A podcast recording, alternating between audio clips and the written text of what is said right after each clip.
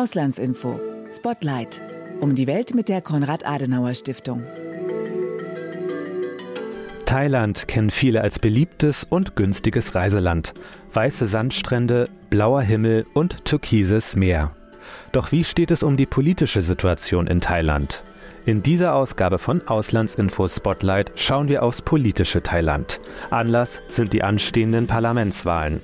Welche Themen treiben die Menschen um? Wer sind die aussichtsreichsten Kandidaten oder Kandidatinnen? Und welche Rolle spielt das Militär? Willkommen bei einer neuen Ausgabe von Auslandsinfo Spotlight. Mein Name ist Gerrit Wilke und ich hoste diesen Podcast zusammen mit Fabian Wagener. Hallo.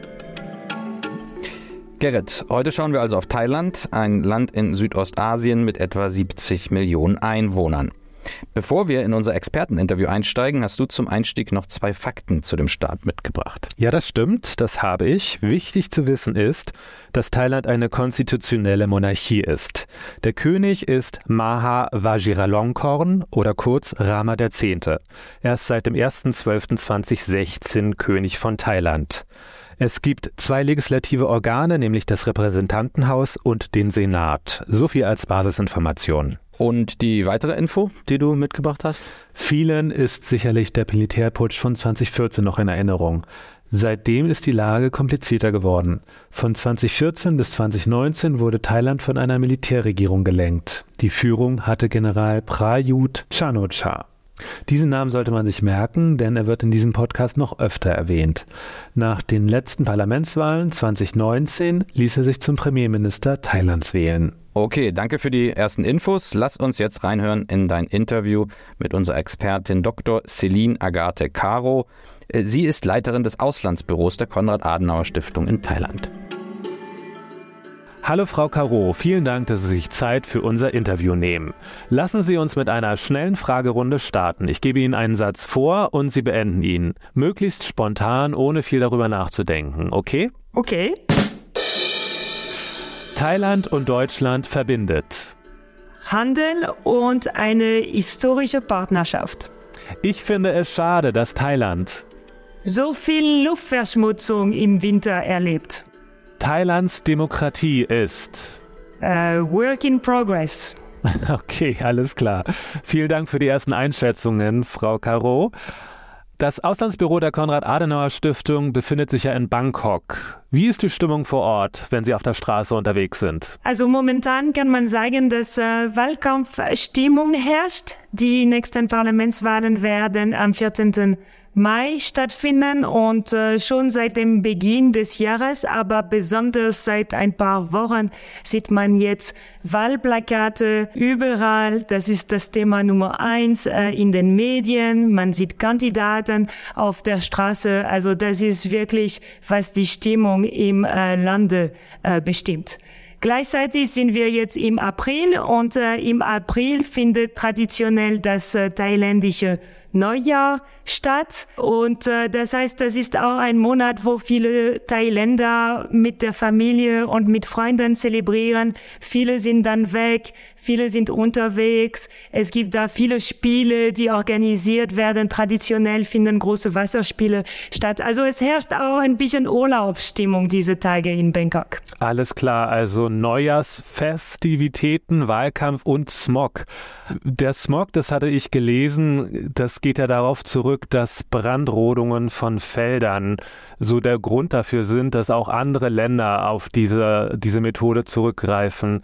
Wie gehen die Menschen in Thailand damit um? Gibt es da Diskussionen, vielleicht andere Methoden zu benutzen? Also es stimmt in der Tat, dass die Lage momentan ziemlich schlimm ist. Die Lage ist besonders im Norden Thailands sehr schlimm. Also in Chiang Rai und auch in Chiang Mai, da wo viele Touristen traditionell hingehen, da hat man Niveaus erreicht, die als sehr, sehr ungesund gelten. Und das ist zum Teil ein wichtiges Thema hier in der Öffentlichkeit geworden.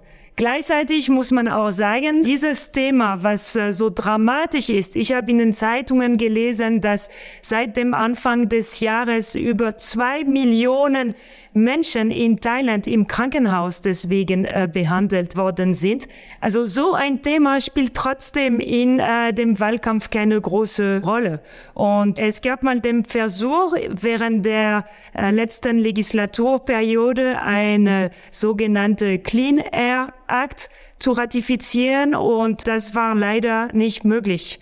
Also die Fortschritte sind äh, nicht schnell und das Bewusstsein, dass etwas passieren muss, ist auch etwas niedrig. Interessant. Also die Menschen leben also quasi mit der Umweltverschmutzung und ändern nichts an ihrem Verhalten oder wollen auch keine Änderung von der Politik. Sie wünschen sich eine Änderung äh, der Politik. Die Frage ist, womit muss man anfangen? Und Fakt ist, dass für den Wahlkampf andere, größere Themen eine wichtige Rolle spielen. Na dann erzählen Sie doch mal, welche großen Themen spielen denn im Wahlkampf eine Rolle? Also die ökonomischen Fragen, würde ich sagen, sind da im Zentrum aller Diskussionen geht darum, dass äh, Thailand unter starken Einkommensdisparitäten leidet. Also das ist dann eine Frage, was kann die nächste Regierung machen, um die ärmeren Bevölkerungsschichten zu unterstützen? Wie kann man die Wirtschaft wiederbeleben? Wie kann man dafür sorgen, dass noch mehr Touristen nach Thailand kommen, auch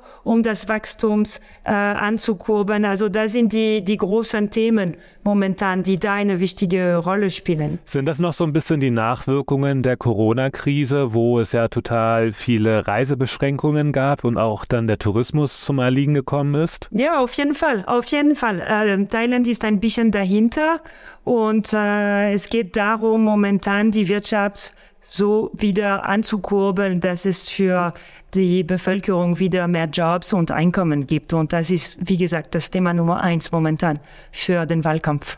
In Deutschland vergeht ja kein Tag, wo wir nicht über den russischen Angriff auf die Ukraine in den Medien lesen können. Wie ist das in Thailand? Also in Thailand ist das Thema in den Medien nicht so oft zu sehen, äh, muss ich sagen. Der Krieg spielt keine große Rolle in der Öffentlichkeit. Das Land ist offiziell neutral und möchte weiterhin gute Kontakte zu beiden äh, Seiten pflegen. Also hier geht es eher um die russischen Touristen, die nach wie vor in Phuket oder anderswo Urlaub machen dürfen, die in dem Land sehr viel investiert haben und mit denen nach wie vor Thailand ein gutes Verhältnis haben möchte. In Südostasien spielt ja China als großer Player eine große Rolle. Das ist unvermeidbar, dass man sich in dieser Form positionieren muss. Wie ist Thailands Verhältnis zu China? Also erstmal ist es wichtig zu betonen, dass China der erste Handelspartner äh, Thailands ist.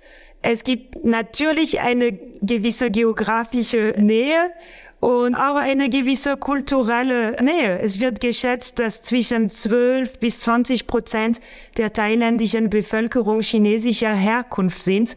Also Chinas Kultur ist traditionell beliebt hier. Das chinesische Neujahr zum Beispiel wird gefeiert und äh, mit China muss man hier leben, auf jeden Fall.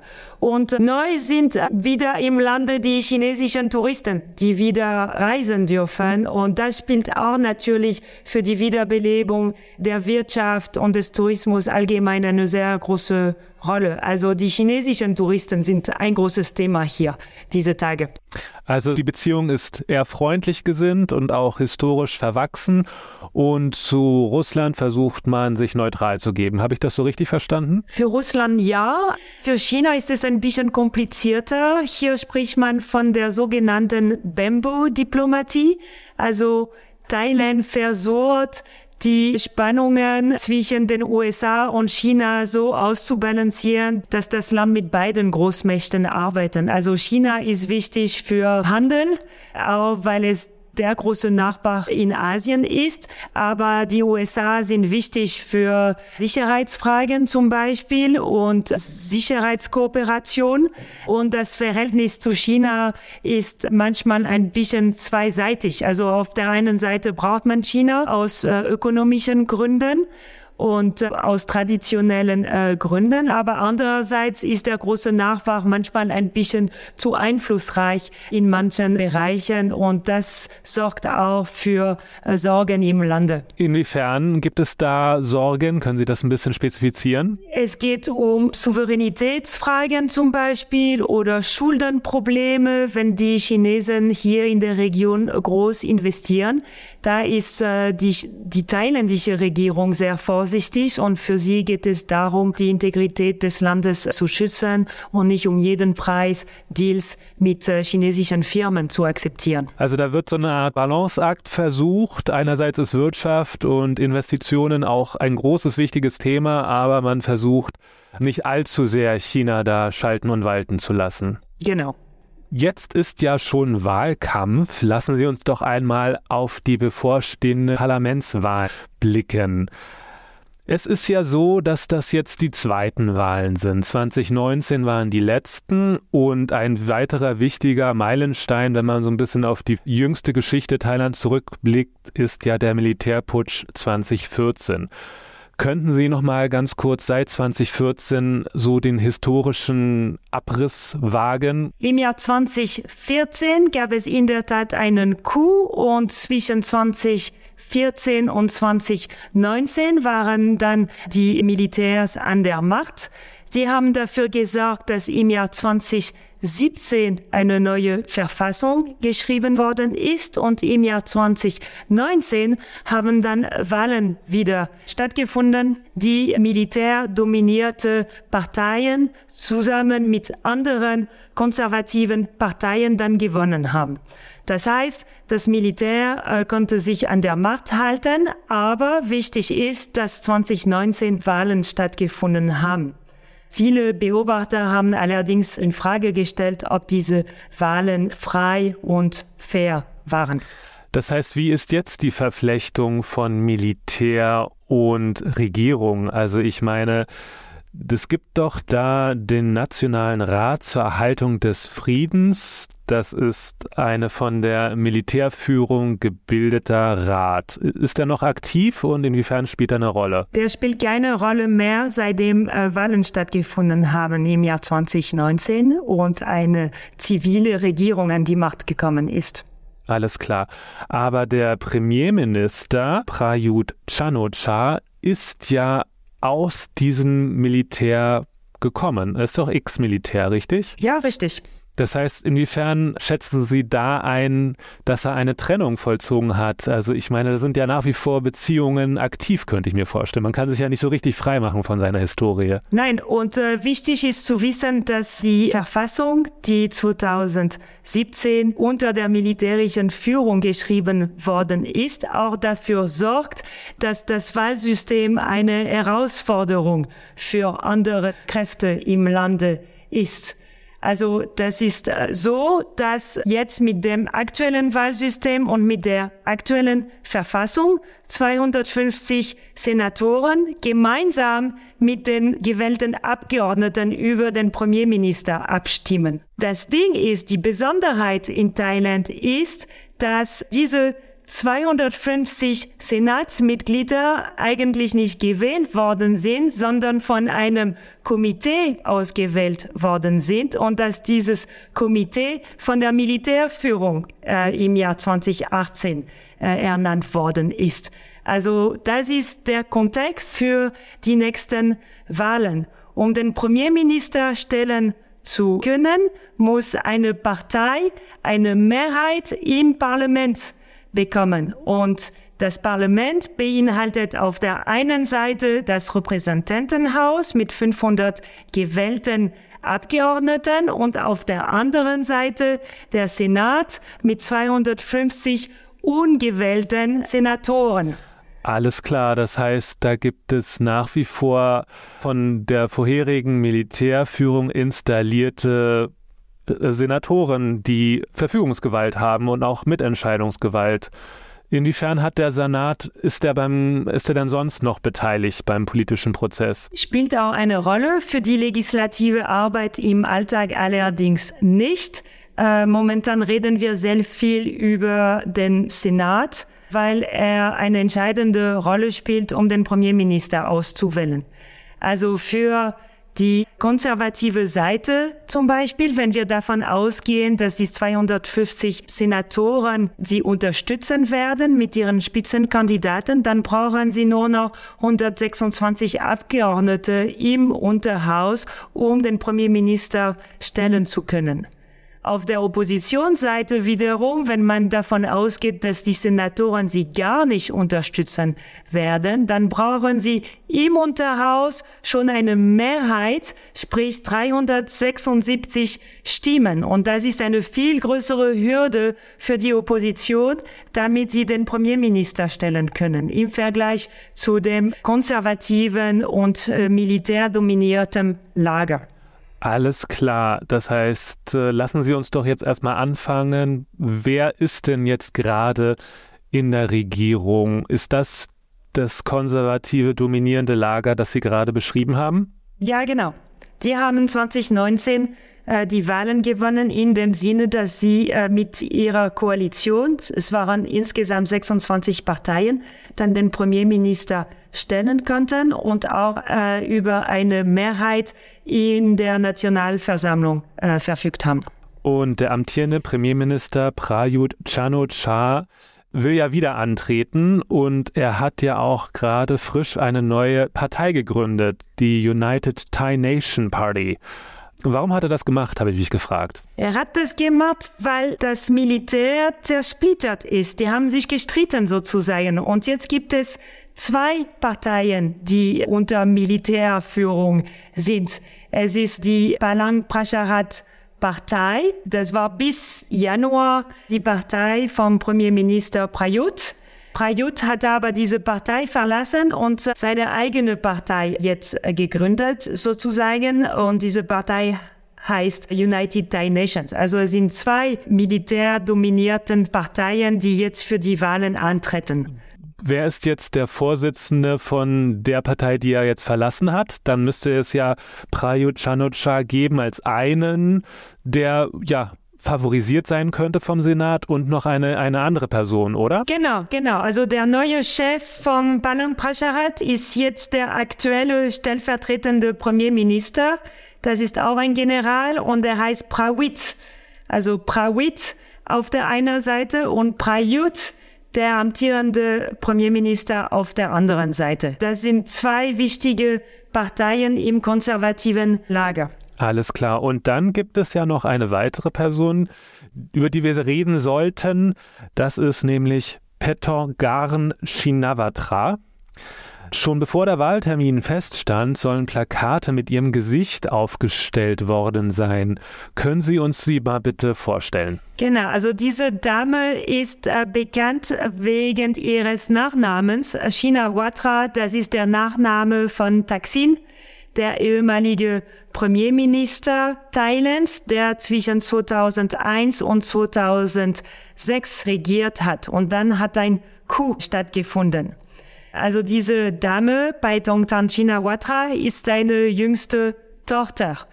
Paitongtan Shinawatra ist auch die Nichte von Yingluck äh, Shinawatra, die auch Premierministerin war zwischen 2011 und 2014. Danach hat wieder ein Coup stattgefunden und Yingluck war die äh, Schwester von Taksin. Also Sie sehen, eine Dynastie ist äh, wieder da, äh, die tritt wieder an für die Wahlen. Also dieses Mal mit der Tochter. Die Tochter ist 36, die gilt als politisch unerfahren. Sie ist momentan hochschwanger, ist aber die Spitzenkandidatin der größten Oppositionspartei. Alles klar. Und wie schätzen Sie Ihre Chancen ein? Es kommt darauf an, wie viele Stimmen die Partei für sich sammeln kann. Also die Partei hofft, dass sie mit einer, was sie sagen, Landslide da gewinnen werden. Also sie hoffen auf 310 Sitze im Unterhaus von 500 mit der Hoffnung, dass sie dann mit anderen kleineren Parteien aus der Opposition dann eine Regierung bilden können. Unter anderem mit der Move Forward Partei, die als sehr pro-demokratisch und äh, reformorientiert gilt. Also in einem solchen Szenario hätte die Tochter von Taksin große Chancen, mal Premierministerin zu werden. Fakt ist aber, dass dieses Szenario noch ein bisschen unwahrscheinlich erscheint, weil äh, die Hürde sehr hoch ist für die Opposition. Genau, das hatten Sie ja am Anfang erzählt, dass die Opposition eine viel größere Hürde hat, den Premierminister oder die Premierministerin zu stellen. Ähm, das heißt, das gilt eher als unwahrscheinlich. Wie ist die Stimmung auf der Straße in Bangkok, wenn Sie unterwegs sind? Ähm, ist das eine Art Aufbruchsstimmung für Sie? Also so hatte ich das zumindest in einem Artikel gelesen und dass auch Ihre Wahlplakate überall hängen, scheint ja auch das zu unterstützen? Also Wahlplakate von allen gibt es überall, muss ich äh, sagen. Also alle Parteien sind da sehr gut äh, vertreten. Es gibt eine gewisse Aufbruchstimmung in dem Sinne, dass die aktuellen Oppositionsparteien große Hoffnung haben, dass sie in der nächsten Regierung eine Rolle spielen werden. Wir haben gesagt, die Hürden sind sehr hoch, aber es gibt die Hoffnung, dass sie es trotzdem schaffen werden, zumindest eine Mehrheit im Unterhaus zu bekommen. Und damit äh, wäre das konservative Lager nicht in der Lage, mal zu regieren. Also sie könnten da den Premierminister stellen, hätten aber nur eine Minderheitsregierung, die eine große Herausforderung stellen würden. Also aus diesem Grund hoffen viele, dass irgendwie die größte Oppositionspartei dadurch wieder an der Macht beteiligt sein wird. Also ein Szenario, was momentan als realistisch erscheint oder zumindest äh, durchaus denkbar ist, ist eine Mischvariante mit einer Partei aus dem konservativen Lager und einer Partei aus der Opposition nach dem Motto, das konservative Lager allein wird es nicht schaffen, den Premierminister zu stellen und regierungsfähig zu sein. Die Opposition wird es auch nicht schaffen. Also es erscheint momentan als möglich, dass äh, Palang Pracharat also von den Militärs, dann vielleicht eine Koalition mit Pötai Partei macht und dass sie dann so eine Art große Koalition bilden und zusammen für Kompromisse sorgen und äh, versuchen zusammen das Land zu regieren. Pa Prayan Prashurat war der stellvertretende Premier gerade, ne? Palan Prasharat ist der Name der Partei, der von den Militärs dominiert ist die jetzige Regierungspartei sozusagen, bevor der jetzige Premierminister eine neue Partei gegründet hat. Ja. Okay, es ist ein wenig kompliziert, kompliziert. dem zu folgen, alles klar. Was mich noch interessieren würde, die Opposition hierzulande würde ja mit einem neuen Programm, mit neuen Themen sich abgrenzen von der Regierungspartei.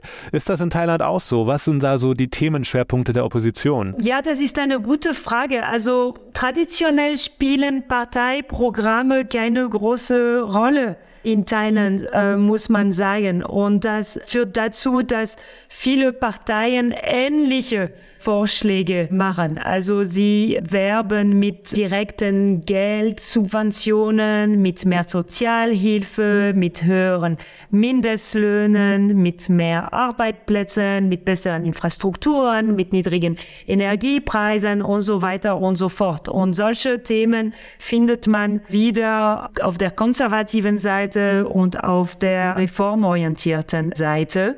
Also es ist schwierig, da die Parteien auf dieser Basis zu äh, differenzieren. Was man sagen kann, ist, dass die Partei oder Move Forward sich äh, beispielsweise für eine freiwillige Wehrpflicht einsetzen dass sie einen aktuellen Gesetzentwurf zur Bekämpfung der Luftverschmutzung zum Beispiel unterstützen, dass sie sich für Verfassungsänderungen aussprechen, für eine Legalisierung der gleichgeschlechtlichen Ehe, äh, solche Sachen. Interessant. Wenn jetzt das Militär dadurch, dass sie den Senat bestimmt oder die Mitglieder des Senats bestimmt, immer noch so eine große Macht hat und auch das der Premierminister oder der Premierministerin nicht ohne sie bestimmt werden kann. Wie wahrscheinlich halten Sie denn die Möglichkeit eines weiteren Militärputsches? Sollte es für einen Erdrutschsieg für Petongdan Shinawatra reichen? Also wenn die größte Oppositionspartei es schafft, in der Tat den Premierminister zu stellen und regierungsfähig zu werden, das wäre ein Erdbeben für das konservative Lager und es würde sicherlich zum großen Widerstand im Establishment und bei dem Militär führen. Die Opposition würde äh, gerne das Land grundsätzlich reformieren. Sie sind sehr progressiv und das würde vielen im konservativen Lager nicht äh, gefallen. Also Einige im konservativen Lager könnten dann versuchen, diese Allianz zu stoppen und diese Regierung zu stürzen. Und ein Szenario wäre in der Tat, dass ein Coup stattfindet, vor allem wenn Demonstrationen stattfinden, wenn viele Leute unzufrieden sind, dann würde das Militär sagen, dass es nötig ist zur Wahrung von Ordnung und Sicherheit und das ist, ja, das ist ein mögliches äh, Szenario auf jeden Fall. Alles klar, ich danke für die Informationen von vor Ort aus Bangkok. Gerne. Das war eine weitere Ausgabe von Auslandsinfo Spotlight. Dieses Mal ging es um Thailand. In die Shownotes habe ich den direkten Link zum Auslandsbüro in Thailand der Konrad-Adenauer-Stiftung getan, das von Dr. Celine Agathe Caro geleitet wird. Natürlich findet ihr uns auch bei Facebook, Twitter und Instagram. Auch in den Shownotes ist ein Link, wo ihr unser Heft Die Auslandsinformation lesen könnt. Dort könnt ihr das Heft digital lesen oder in Printform bestellen. Und gerne könnt ihr auch diesen Podcast hier abonnieren, dann verpasst ihr keine neuen Folgen mehr. Bis zum nächsten Mal hier bei Auslandsinfo Spotlight. Bis zum nächsten Mal.